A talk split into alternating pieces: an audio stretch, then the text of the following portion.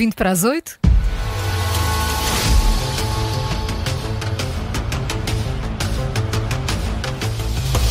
Começa agora o Fact Check da Rádio Observador com o jornalista Mário Silva da Costa. Mário, bom dia. Bom dia. Hoje vamos falar sobre o que acontece, ou não, às malas de viagem que, que, ficam perdidas no aeroporto de Lisboa. Tal e qual isto, porque um utilizador do Facebook afirmou no final do último mês de novembro que malas de viagem com artigos lá dentro que são perdidas ou esquecidas no aeroporto de Lisboa são colocadas à venda por 2 euros. Uma espécie de feira de perdidos e achados. Estamos interessados, mas Mário, explica porque é que isto havia de acontecer? Há alguma explicação para isto? O autor desta publicação afirma que o aeroporto Humberto Delgado não tem um local adequado para guardar bagagens perdidas e por isso estas acabam por ser colocadas à venda com os respectivos objetos que, que estejam dentro das malas, todas pelo tal valor de 2 euros. Bom, isso é no mínimo estranho, não é? Para dizer, para dizer mesmo o pouco. Mas se esse utilizador eh, usa alguma fonte, ele baseia-se em alguns dados concretos para fazer essas afirmações?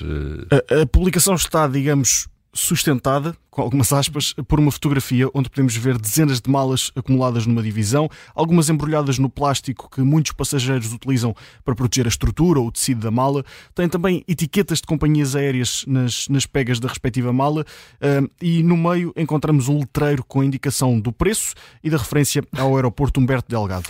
Mas há algum fundo de verdade nessa história? Não. O, observador contactou a Ana Aeroportos no sentido.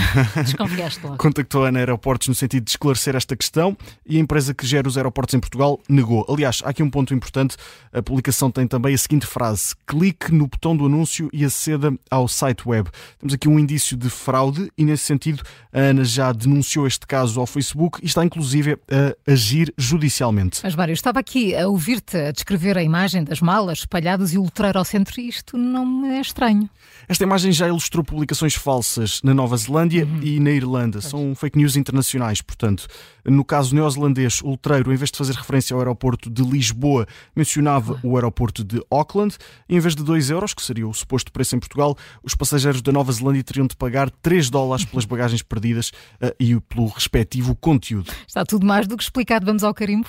Vermelho, cito a expressão utilizada pela Aeroportos no esclarecimento que foi enviado ao observador. É totalmente falso que estejam a ser vendidas das malas perdidas no aeroporto de Lisboa ou em qualquer aeroporto português e também não pelo, pelo valor, valor de 2 euros. euros. Carim Vermelho, no Fact Check das Manhãs 360, hoje com o jornalista Mário Silva da Costa.